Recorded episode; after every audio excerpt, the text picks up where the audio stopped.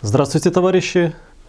Мы продолжаем цикл наших передач, посвященных событиям столетней давности, событиям гражданской войны в России. Э, как мы помним, в последних передачах мы двигались по, э, так скажем, периметру границ Советской России, и разбирая э, то, какие события происходили на том или ином их участке. И таким образом рассмотрели север, запад нашей страны, там юг на примере Донской области. И вот таким образом мы уже добрались до Кавказа и Закавказья. Там в этот период тоже происходили весьма такие, скажем, интересные и трагические события.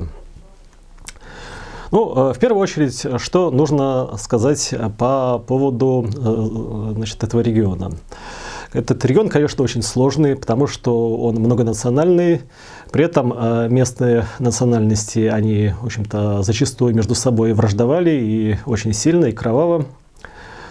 Но после февральской революции 17 года, как и в других уголках э, бывшей Российской империи, там началось такое массовое пробуждение национального самосознания и стремление к независимости. Но вот все-таки, если вот смотреть на Закавказье, и вот подумать э, с э, вот этой точки зрения, то есть с точки зрения того, что вот их русские якобы угнетали, что вот они там сидели в тюрьме народов, ну, тут ситуация какая? что, конечно, вот, да, азербайджанцы, они как мусульмане, они, в общем-то, вполне себя хорошо чувствовали в составе мусульманских государств, в той же Персии или в составе Турции. А, но и все равно как бы при присоединении этого региона к России их, в общем-то, не притесняли. И их, а, собственно, элита, она органично влилась в состав российской элиты. Но если вот посмотреть на два других закавказских народа, на армян и грузин, то там, в общем-то, ситуация несколько другая.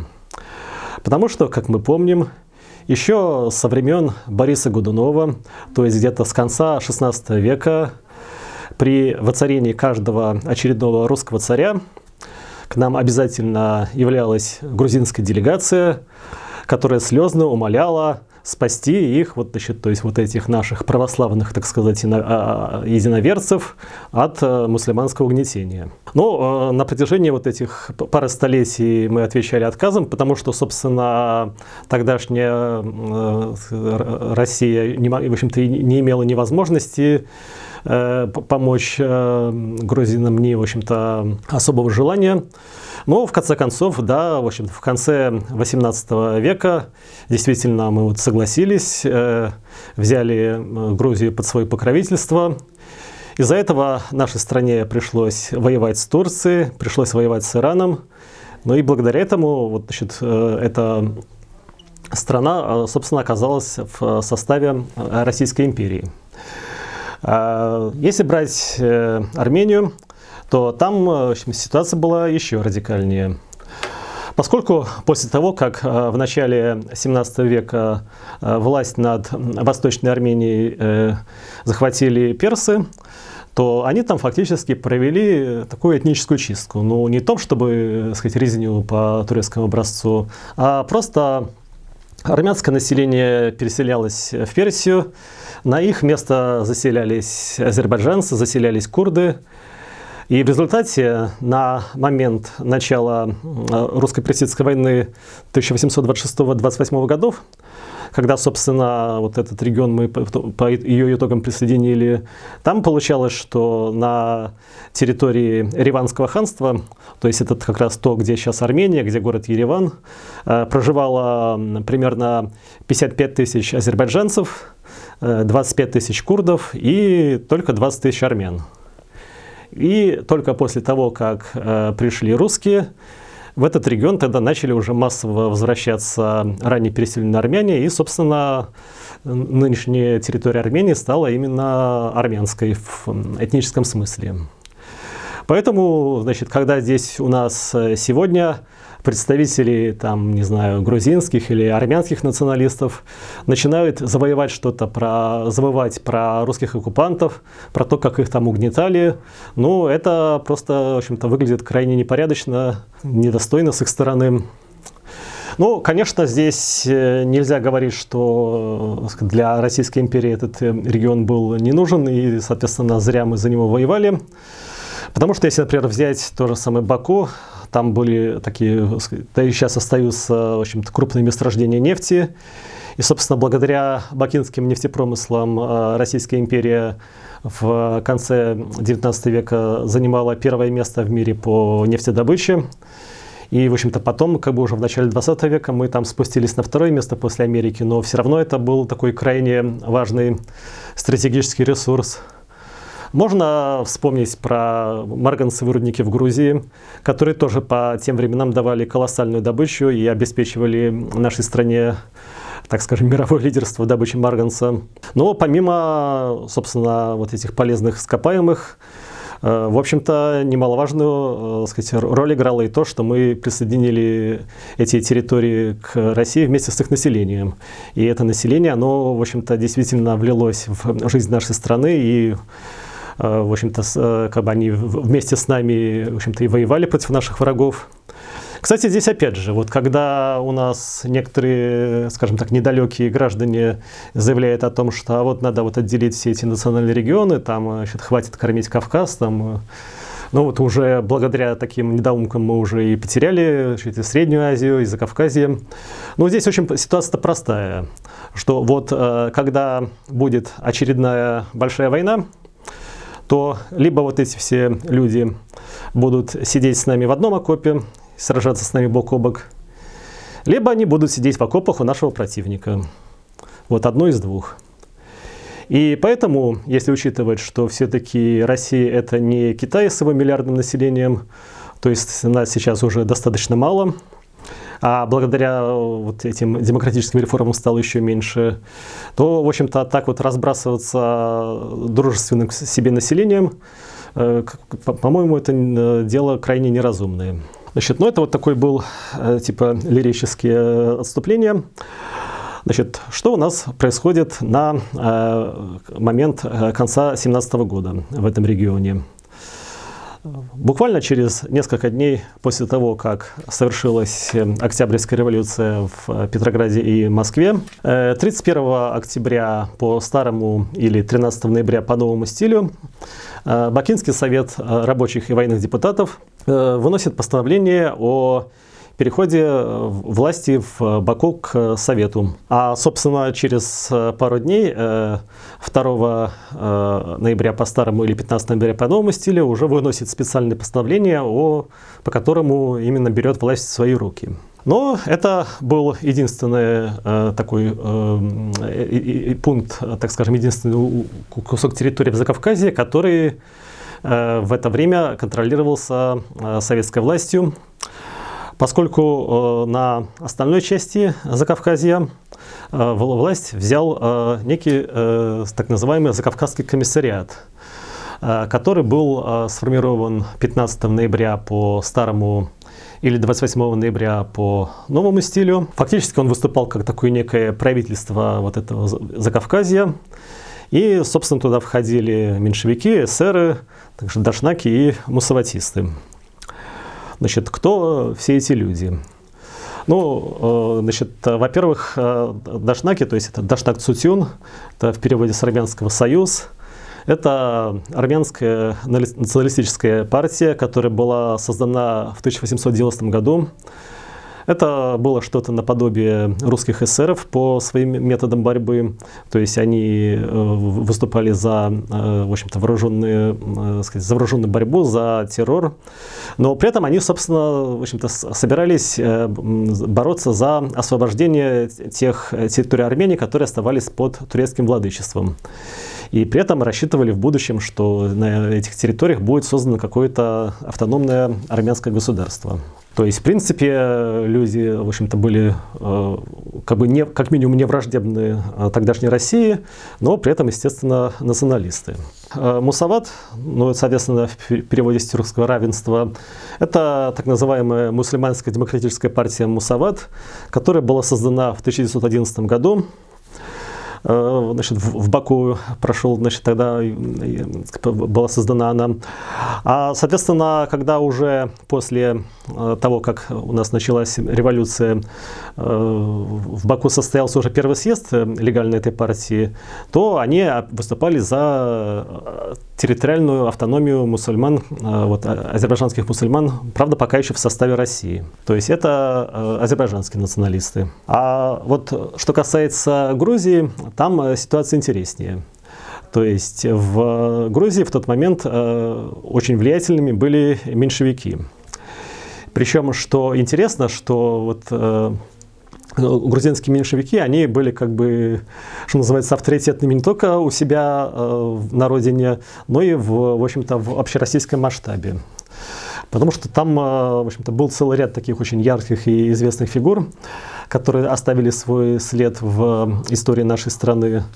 То есть тут можно вспомнить и того же э, Ноя Николаевича Жордания, который был, собственно, э, фактически одним из, э, так скажем, людей, которые стояли у истоков российской социал-демократии. Правда, он был меньшевиком, в общем-то, как я уже говорил. Он еще в свое время на выборах в Первую Государственную Думу возглавил социал-демократическую партию. Правда, впоследствии был арестован и, соответственно, больше не избирался. Потом, а, опять же, Ираклий Георгиевич Церетели, который, соответственно, был избран в Вторую Государственную Думу и, опять же, там был лидером социал-демократической фракции. Ну, а потом уже после февральской революции он а, во временном правительстве занимал а, пост министра почты и телеграфов. Это было в мае-июле 2017 года. Потом даже с 8 июля одновременно был и министром внутренних дел. При этом, значит, опять же, что интересно, что именно Церетели э, значит, 4 июня по старому или 17 июня по новому стилю 17 года э, вступил э, значит, на первом съезде Советов, можно сказать, такую полемику с Лениным когда он, выступая с трибуны, э, Церетели произнес такую значит, пафосную фразу, что в России нет политической партии, которая говорила бы «дайте в наши руки власть». Общем, на что Ленин выкрикнул с места, что есть такая партия. Ну и в итоге оказался прав. А, опять же, можно вспомнить Николая Семеновича Чхеидзе. Опять же, он э, значит, был депутатом э, третьей и четвертой государственных дум. Соответственно, в четвертой государственной думе он опять же, возглавлял меньшевистскую фракцию. После февральской революции он вошел в вот этот так называемый временный комитет э, Государственной Думы, который, собственно, потом сформировал временное правительство.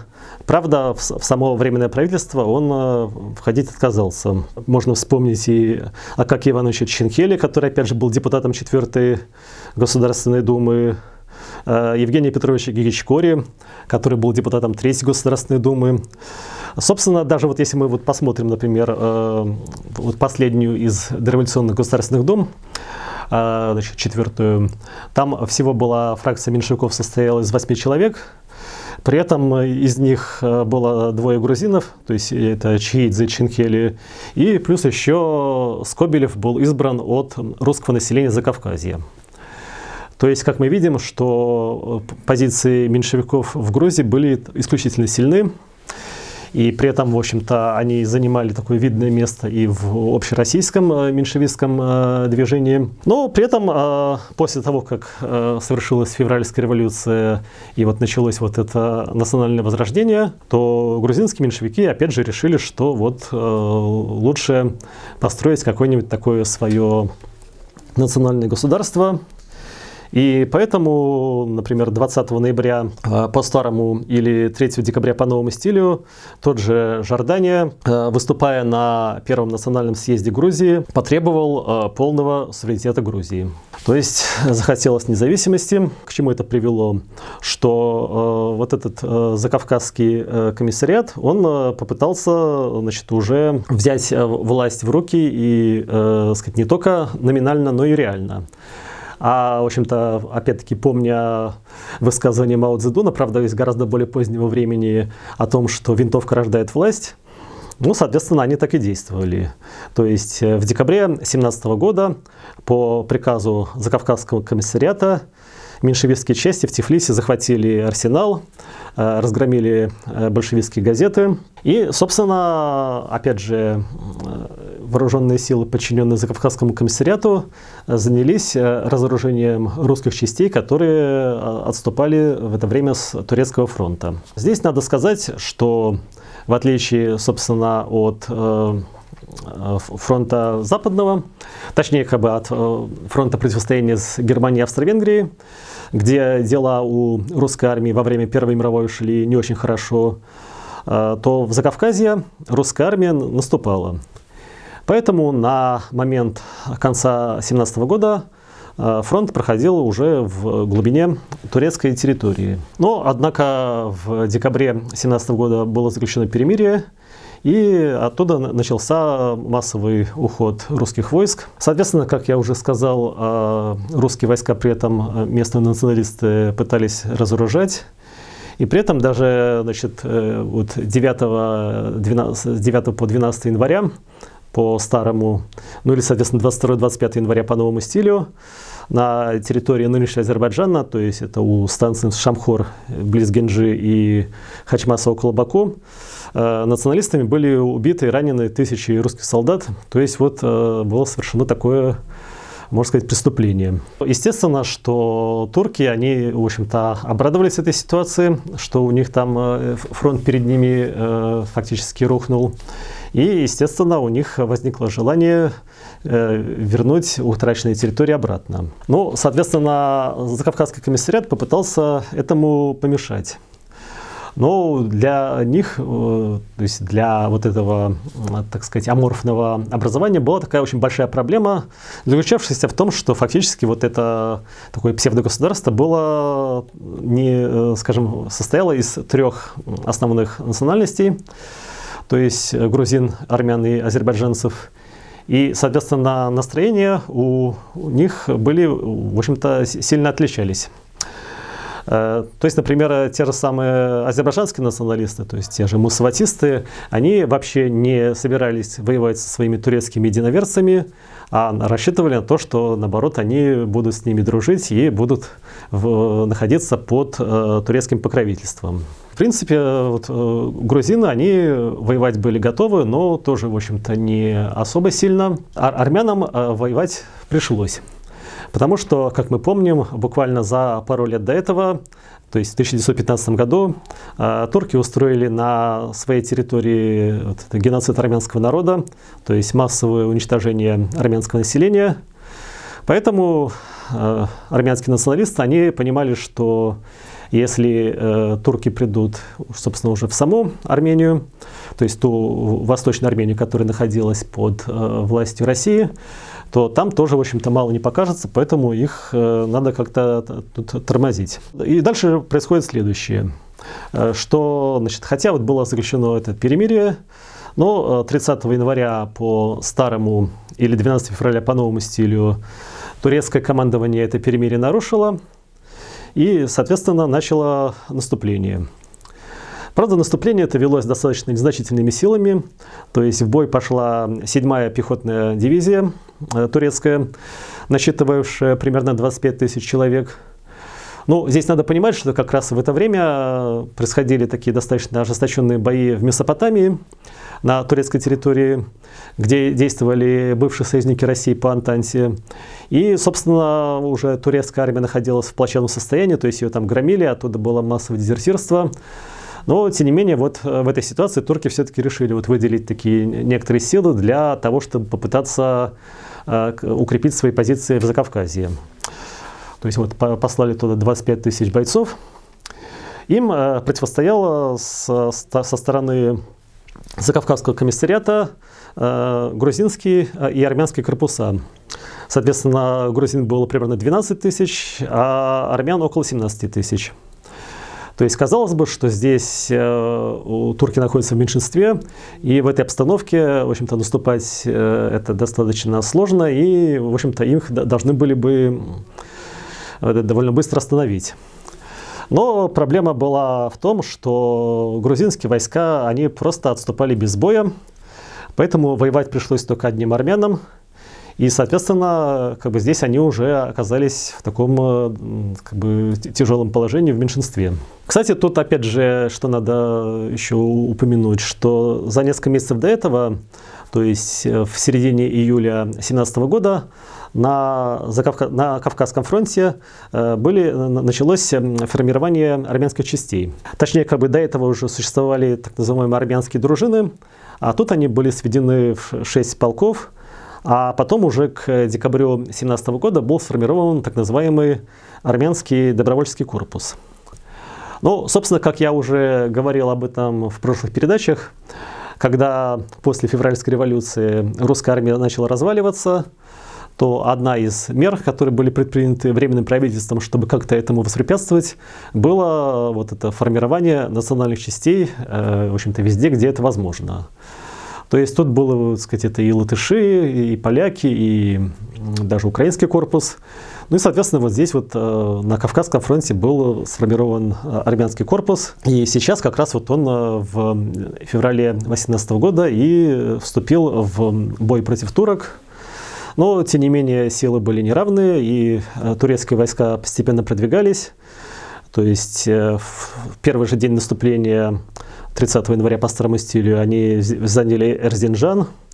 11 э, февраля по старому или 24 февраля по новому был занят город Трапезунд. Но это, собственно, пока что еще турки а, а, освобождали те свои территории, которые были заняты русскими войсками в ходе Первой мировой войны и, соответственно, э, ставит целью для начала выйти на границы бывшей Российской империи. Ну, в э, этой э, как раз обстановке 10 февраля по старому или 23 февраля по новому стилю за Кавказским комиссариатом в Тифлисе, то есть в нынешнем Тбилиси, был созван Закавказский сейм. То есть это был такой типа местный парламент, который состоял из э, депутатов, э, избранных от Закавказья в учредительное собрание, которое к этому времени, как мы помним, уже было, так скажем, варварски разогнано большевиками, что есть, является несомненным преступлением перед демократией. Э, значит, но об этом я уже рассказывал. Плюс к этому туда еще в этот сейм вошли некоторые представители местных партий, то есть тех же дашнаков, массоватистов, э, меньшевиков. Председателем э, Закавказского сейма с правами президента был избран Чиидзе, о котором я уже говорил, который был до этого председателем меньшевистской фракции в 4 Государственной Думе. Э, в этот же день в Тифлисе состоялся митинг протеста против этой деятельности, то есть против вот этого сепаратизма. Ну и, соответственно, по приказу Жордания Рамишвили и Гигичкори этот митинг был расстрелян. То есть, как, в общем-то, обычно и происходит во всех этих новых национальных демократических государствах. Кстати говоря, что касается вот этой Евгения Петровича Гигичкори, он, э, помимо того, что был известным меньшевиком и депутатом Третьей Государственной Думы, но его э, племянница Нина Тимуразовна Гигичкори впоследствии стала женой Берии. То есть вот, значит, такие здесь родственные связи. 3 э, марта 2018 года, как мы помним, был подписан э, Брестский мир, по которому э, Советская Россия вынуждена уступала своим противникам по Первой мировой войне в общем-то, довольно значительные территории. Правда, значит, наиболее такими крупными территориальными потерями у нас, естественно, были та же Украина, Белоруссия, Прибалтика. В Закавказье, в принципе, мы уступали немного. То есть по статье 4 мирного договора мы должны были отдать Турции Ардаганский, Карский и э, Батумский округа. Но э, Закавказский сейм этот договор не признал. Значит, они начали э, свои переговоры с Турцией, соответственно, заявив, что хотят добиться мира на условиях границы 2014 года, то есть до военной э, перед Первой мировой границы. А, ну, в итоге, что получается? Для начала э, турки значит, там потихоньку свое наступление продолжили. 12 марта они заняли Разурум. Но это еще пока все вне границ Российской империи. То есть это такой достаточно так сказать, крупный местный город, который был занят русской армией в Первую мировую войну. Э, при этом, опять же, турки заявили, что для того, чтобы значит, они могли бы заключить э, договор с Закавказским э, сеймом, надо, чтобы с ними договаривалась не какая-то там автономная часть России, а э, независимое государство. Ну, и, собственно, это значит, все и было значит, сделано через э, месяц, то есть 9 э, апреля по старому или 22 апреля по новому стилю Закавказский Сейм провозгласил независимость Закавказья и объявил о создании так называемой Закавказской Демократической Федеративной Республики. Соответственно, председателем правительства э, этой республики стал Акакий Иванович Хинкелик, про которого я уже упоминал. Но, э, тем не менее, э, значит, это не помогло э, местным э, националистам. 12 апреля э, Турция предъявила ультиматум о немедленном очищении э, Карской, Батумской и Ардаганской областей. То есть как раз тех областей, которые ей должны были перейти по Брестскому миру. И, в общем, действительно, 14 апреля турецкие войска без боя заняли Батум. Но в тот же день они были остановлены на реке Чалок, э, это севернее э, Кабулете, грузинскими отрядами самообороны. То есть дальше вглубь Грузии их на тот момент не пустили. 25 э, апреля турки без боя заняли Карс. Ну а дальше значит, они уже объявили, что границы 2014 года им мало, а давайте-ка, ребята, мы проведем границу по состоянию на 1877 год. То есть по состоянию на, значит, перед предыдущей русско-турецкой войной, которая, как мы помним, для Турции была э, неудачной. Когда войска вот этой западно, фу, Закавказской Демократической Федеративной Республики были отведены за эту границу, э, турки на этом не остановились, а просто продолжили э, значит, свое продвижение вперед. То есть здесь, как мы видим, как раз именно такая классическая ситуация, когда каждая очередная уступка воспринимается противником как слабость и приводит к тому, что он выдвигает все более жесткие требования и, соответственно, э, добивается все большего. Что при этом происходит на, скажем так, другом конце Закавказья, то есть в Баку. Баку. В Баку там, э, как мы помним, была установлена еще в ноябре 2017 года советская власть.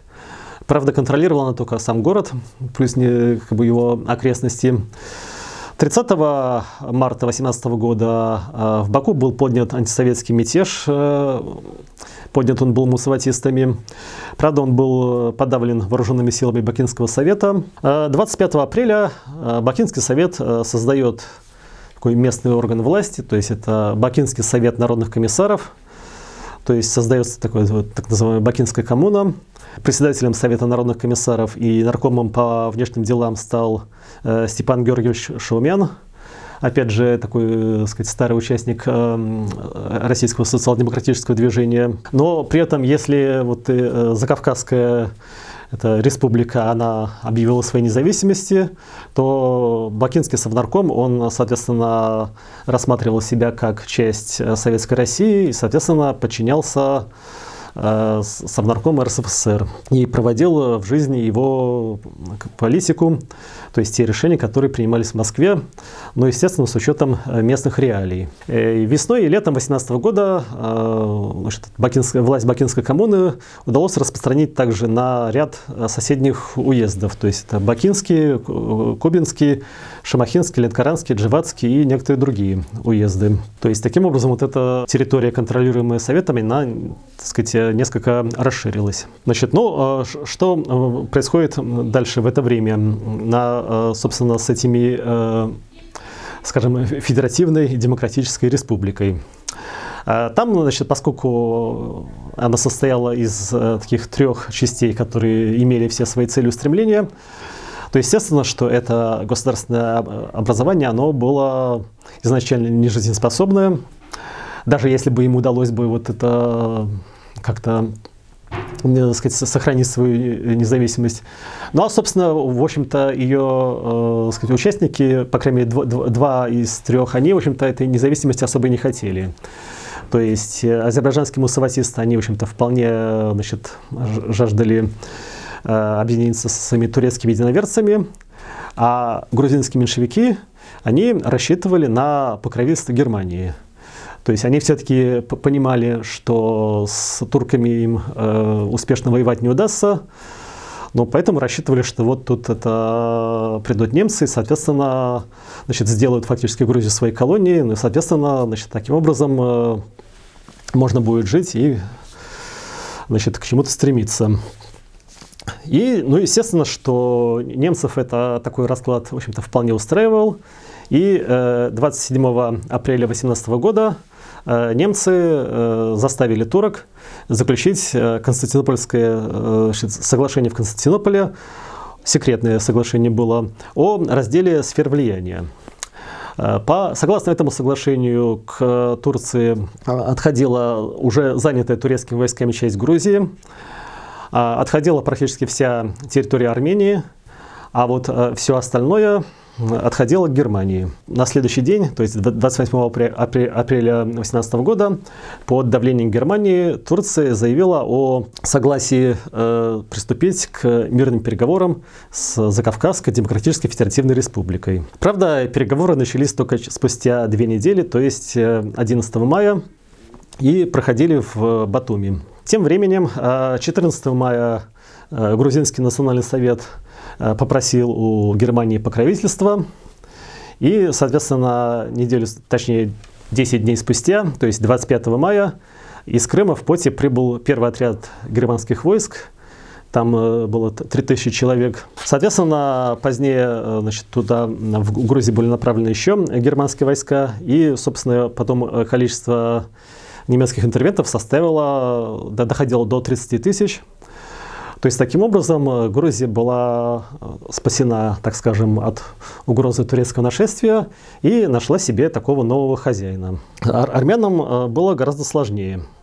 Потому что фактически что получилось? Что значит, те переговоры, которые шли в Батуми с 11 по 26 мая по старому стилю, ну, соответственно, новый стиль это с 24 мая по 8 июня, они, собственно, зашли в тупик, Потому что если сейчас уже, соответственно, вот эти представители закавказских националистов, они были согласны на то, чтобы, ладно, так и быть, давайте вот это границы Брестского мира, то турки, естественно, уже ответили отказом, э, сказали, что типа того, что вот ситуация изменилась, и поэтому значит, мы требуем гораздо большего.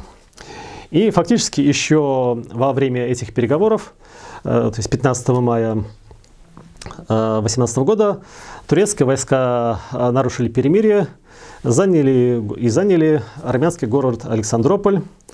Это в будущем, в 24 году он был переименован в Ленинакан, а ныне это Гюмри. И, собственно, продолжили свое наступление на Караклис и Ревань. 21 мая турки, собственно, подошли непосредственно к Реване, то есть это нынешний Реван, заняли село и станцию Сардарапад. Но 22 мая а, армянские отряды нанесли контрудар, отбили Сардарапат обратно. Там дальше бои продолжались там в течение четырех дней до 26 мая, и турки вы, были вынуждены отступить. Соответственно, также с 24 по 28 мая проходили упорные бои у Караклиса. Там, опять же, армянским отрядам удалось остановить турок, которые понесли серьезные потери. И тогда же примерно турки потерпели поражение в районе Башара-Апарана.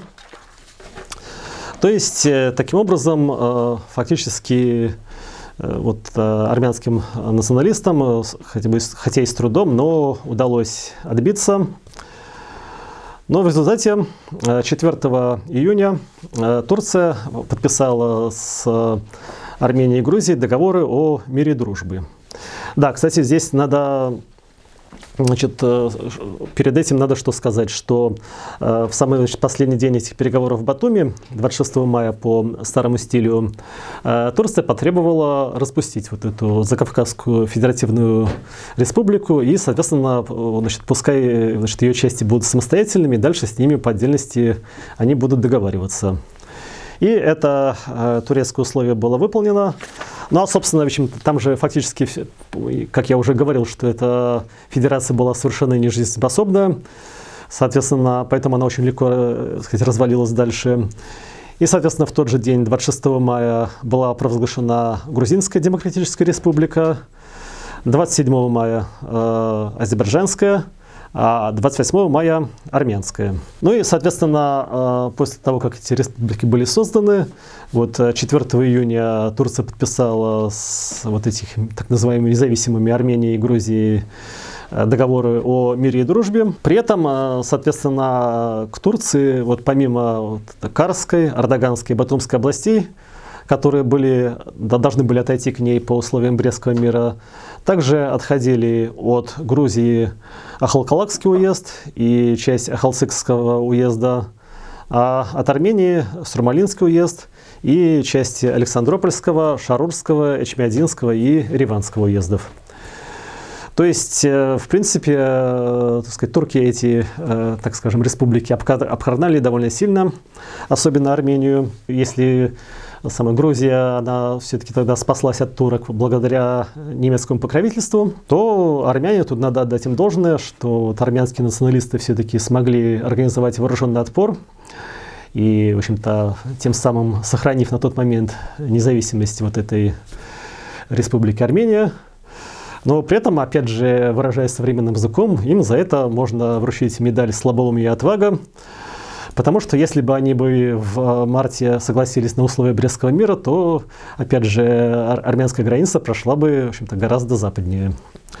Но в, в итоге они решили сказать, быть гордыми и, соответственно, получили то, что получили. При этом, э, когда мы говорим о Грузии, под, э, так скажем, германским владычеством, то, опять же, вот это немецкое покровительство, оно было отнюдь не бесплатное. Потому что по тем договорам, которые были подписаны Германией с вот, правительством вот этой Грузинской Демократической Республики 12 июля 18 года, Германия получала в эксплуатацию вот те самые э, марганцевые рудники в Чиатуре, про которых я упоминал. Получала она их на 30 лет. Э, порт Поти э, Германия получала на 60 лет. И еще железнодорожную линию Шарапан-Чатура-Сачхерия на 40 лет. То есть, таким образом, э, если бы вот эта ситуация сохранилась бы, то Германия получала такую легальную возможность грабить Грузию в качестве своей колонии в течение еще многих десятков лет. То есть вот э, такова цена сепаратизма, цена значит, предательства России и, соответственно, так называемого национального возрождения. Ну, а что происходит дальше? А, турки, они, как мы, значит, я только что сказал, значит, они были вынуждены заключить эти договора с Грузией и с Арменией. Впрочем, э, в общем-то, более-менее выгодные. А дальше э, Турция попыталась, вопреки вот этим договоренностям со своим германским союзником, все-таки захватить и территорию Азербайджана, тем более, что там для, э, для них мусаватисты были вполне дружественной силой. Поскольку, в общем-то, Германия, она и физически не могла этому, в общем-то, особо воспрепятствовать. То есть, э, а понятно, что тот же самый Баку с, с Бакинским нефтеносным районом был для Турции гораздо более привлекателен, чем вот эти армянские земли, которые, к тому же, в общем-то, на, на территории которых там э, эти армянские отряды еще как-то продолжают э, огрызаться. 10 июня 2018 года э, турецкие войска начали, собственно, наступление на Бакинскую коммуну. При этом, э, опять же, как я уже говорил, что поскольку, собственно, и турецкое государство, и турецкая армия в это время находились в таком достаточно тяжелом положении, поскольку Турция проигрывала Первую мировую войну фактически, поэтому э, сил там им было выделено довольно мало. То есть, соответственно, для захвата Баку была создана так называемая Кавказская мусульманская армия, Э, численности примерно 13 тысяч человек при 40 орудиях. Э, вместе с ними действовали также и войска мусаватистов, примерно 5 тысяч э, человек при 10 орудиях. Значит, ну, кстати, мусаватистское правительство, поскольку Баку контролируют большевики, то, соответственно, мусаватисты, они, их правительство находилось в Генже. Им, э, всем этим войскам, противостояли э, вооруженные силы Бакинской коммуны, в которых насчитывалось 18 тысяч человек, 19 орудий, 3 бронепоезда. При этом по указанию Ленина э, Бакинской коммуне была оказана военная помощь То есть в течение июня 2018 года в Баку было доставлено 7 бронемашин, 13 самолетов, 80 орудий, 160 пулеметов, 10 тысяч винтовок – также туда поставлялись боеприпасы, поставлялось продовольствие. Советское правительство пыталось оказывать и дипломатическую поддержку. То есть э, советский полпред, полномочный представитель в Берлине Адольф Абрамович Йоффе требовал от Германии надавить на Турцию, чтобы та прекратила наступление на Баку. Ну, собственно, здесь, э, в общем-то, в, в Берлине, может быть, и рады были бы это сделать, но у них тогда уже особых рычагов давления не было. В это же время, то есть в июне 2018 года, э, Бакинский совет народных комиссаров э, издает декреты о национализации нефтяной промышленности и Каспийского торгового флота. И дальше, вплоть до того, как э, до захвата Баку интервентами, который случился в самом начале августа 2018 года, в советскую Россию успели вывести примерно 1,4 миллиона тонн нефти, что, естественно, было таким очень важным подспорьем для Советской Республики. К сожалению, хотя, как мы видим, в общем-то, соотношение сил э, у, на вот этом фронте э, противостояния э, советских войск Бакинской коммуны и э, турецких и мусаватистских э, формирований было примерно одинаковое. Но, опять же, здесь э, кадры, как известно, решают все, и с кадрами там э, были у нас существенные проблемы. Поэтому, когда 20 июля э, турки продолжили наступление, правда, при этом перебросив на фронт еще две дивизии, то командир 3-й советской бригады, который был армянским националистом, то есть дашнаком, он без боя сдал Шамаху, а чуть позже, через несколько дней, э, с предательства совершил э, командовавший правым крылом советских войск э, Лазарь Федорович Бичерахов. Ну, это бывший э, войсковой старшина русской армии, но это казачье звание, соответствующее подполковнику Осетин. Э, после того, как совершилась Октябрьская революция, он советскую власть, э, в общем-то, не признал, но при этом заявил, что он готов, э, так скажем, воевать с внешним врагом. Ну и, соответственно, вот э, в такой критический момент он э, изменил со своими причинами, ушел в Дагестан. Ну, впрочем, о э, Лазаре Бечерахове, а также его э, старшем брате Георгии Бечерахове я, наверное, расскажу более подробно в следующей передаче, когда буду э, говорить о событиях на Северном Кавказе, потому что там они отметились весьма существенно.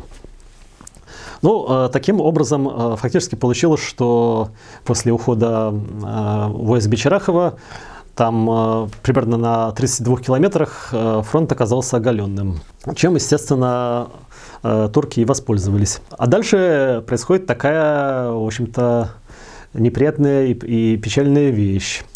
25 июля на заседании Бакинского совета мусаватистам, дашнакам, эсерам и меньшевикам удалось провести решение о приглашении в Баку английского отряда для, соответственно, борьбы против турок. То есть тут надо понимать, что большевики, они, э, собственно, в составе Бакинского совета, они такого большинства-то не имели. Но если до этого а, в предыдущие месяцы они могли проводить свои решения, то тут вдруг ну, значит, оказалось, что по парламентской процедуре они в меньшинстве. Ну, а, соответственно, действовать решительно и, скажем так, наплевать на нормы демократии руководители Бакинской коммуны не сумели или не захотели, за что, собственно, за свою, так сказать, слабость и вскоре поплатились своими жизнями. Но тут возникает вопрос, значит, а как туда вообще могли попасть англичане? Ведь если там, скажем, э, фактически Баку находится на берегу Каспийского моря, Англичане туда направились из Ирана, потому что, значит, как мы помним, во время Первой мировой войны э, на территории Ирана была занята русскими и английскими войсками. И, соответственно, значит, э, оттуда вот английский отряд в Баку и был направлен. А, соответственно, но перед этим э, происходит следующее событие. То есть 30 июля Кавказская мусульманская армия начинает наступление. В тот же день в Баку происходит контрреволюционный переворот. Э, то есть э, на следующий день, 1 августа, к власти приходит так называемая диктатура Центра Каспия. Вот эти бакинские комиссары были арестованы и заключены в тюрьму. 4 августа в Баку из Энзели прибыл английский отряд, а на следующий день, то есть 5 августа, турецкие войска ворвались в Баку, но были отброшены э, контрударом, в том числе и с английской помощью. Ну, дальше, к 17 августа, в Баку прибывает еще один английский отряд, но общая численность английских интервентов в Баку остается весьма незначительной. То есть она составляла всего около одной тысячи человек, и, э, в общем-то, по-серьезному противостоять туркам они в итоге не смогли. Но об этом чуть позже. То есть, как мы видим, если вот так вообще бросить взгляд на всю значит, э, сказать, картину фронтов вокруг Советской России в целом, получается такая, в общем-то, э, сказать, любопытная ситуация, когда 1 августа 2018 года из-за предательства бывших царских офицеров э, англичане и другие примкнувшие к ним интервенты захватывают Архангельск на севере нашей страны, и практически одновременно, опять же, англичане занимают и Баку на юге нашей страны, опять же, благодаря предательству местных властей. А вот там, где э, большевики проявили твердость и, что называется, ворон не ловили, как, например, в том же Царицыне, где как раз в это время находился Иосиф Виссарионович Сталин, там как раз вот со всеми местными заговорщиками справиться удалось, и, соответственно, удалось отбиться и отстоять свои позиции. Дальше э, происходит вот эта, э, так скажем, трагическая эпопея с э, бакинскими комиссарами.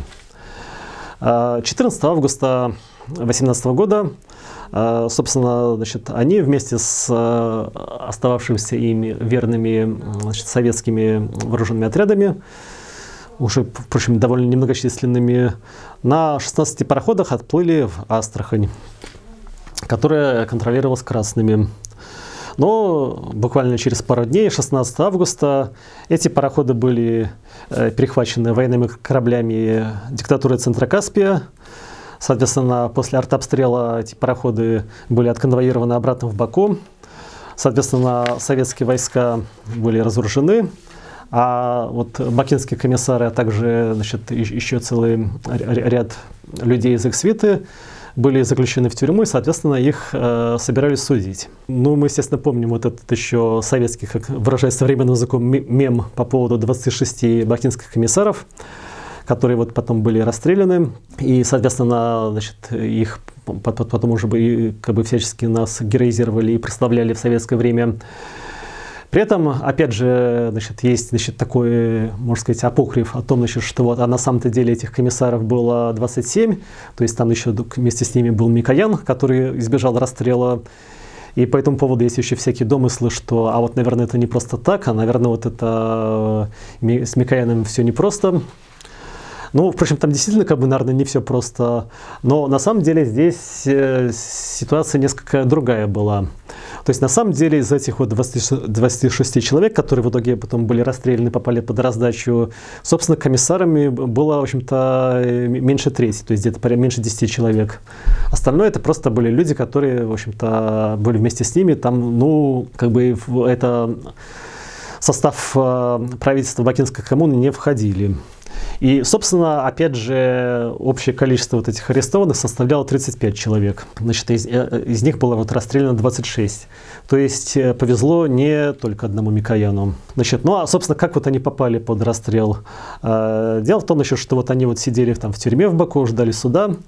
Но в это время турки подтянули туда еще три дивизии. 14 сентября турецкие войска возобновили наступление на Баку. И, соответственно, в ночь э, на следующий день английские войска из Баку бежали.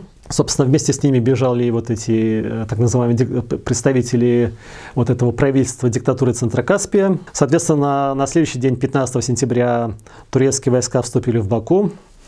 Ну, естественно, что там они устроили резню армянского населения.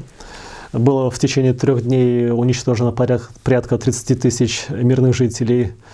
Но вот в это время, как раз пользуясь неразберихой, э, группа большевиков э, значит, под руководством Анастаса Микояна освободила вот этих арестованных комиссаров, и они попытались бежать из города на пароходе «Туркмения».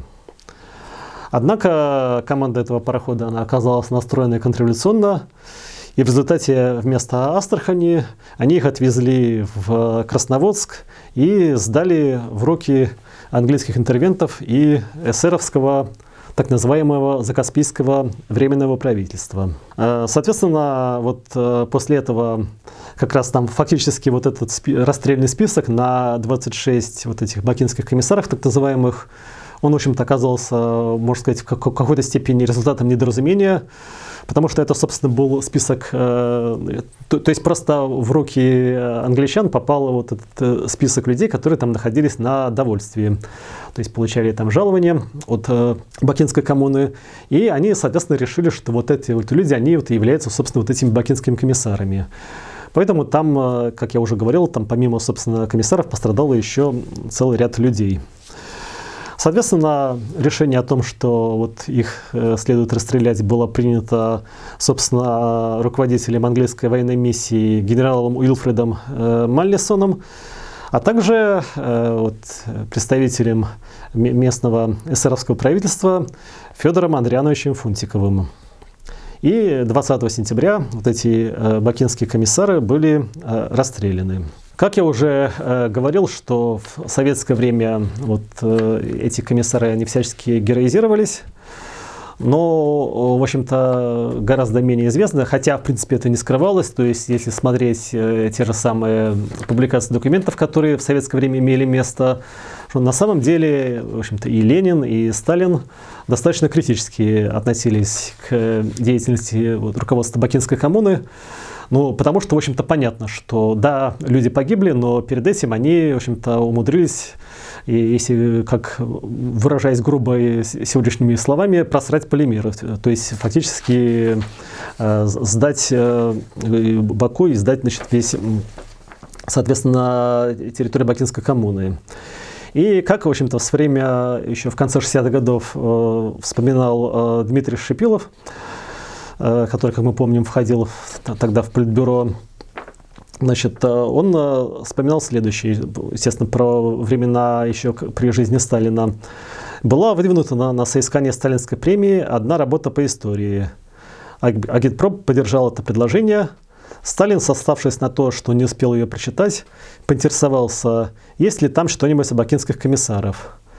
Получив утвердительный ответ, он спросил, их деятельность оценена положительно, «Да, безусловно», — ответил Шипилов.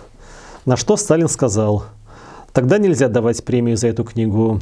Бакинские комиссары не заслуживают положительного отзыва, их не нужно афишировать. Они бросили власть, сдали ее врагу без боя, сели на пароход и уехали. Мы их щадим, мы их не критикуем. Почему? Они приняли мученическую смерть, были расстреляны англичанами, и мы щадим их память но они заслуживают суровой оценки. Они оказались плохими политиками. И когда пишется история, нужно говорить правду. Одно дело чтить память, мы это делаем. Другое дело – правдивая оценка исторического факта. То есть вот такова а, сталинская оценка деятельности Бакинской коммуны.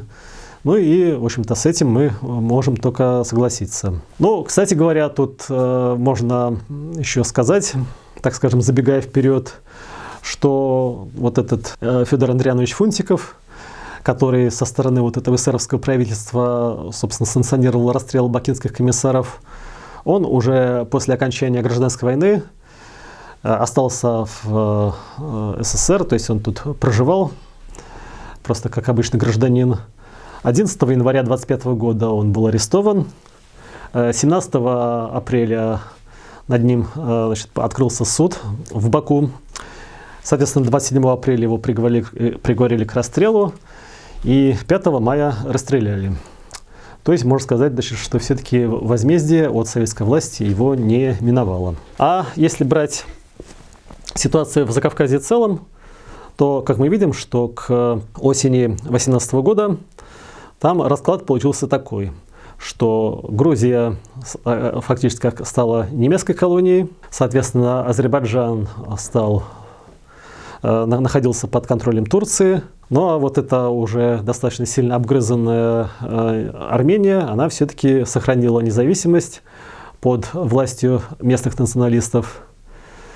Ну и вскоре, уже после того, как Германия и ее союзники потерпели поражение в Первой мировой войне, то естественно, что расклады изменились. Но об этом э, мы уже будем говорить в следующих передачах. А, собственно, вот уже непосредственно в очередной передаче будет, э, значит, как бы собираюсь я рассказать о том, что происходило по другую сторону Кавказского хребта в эти месяцы, то есть на Северном Кавказе. Но это уже в следующий раз. А пока э, спасибо за внимание.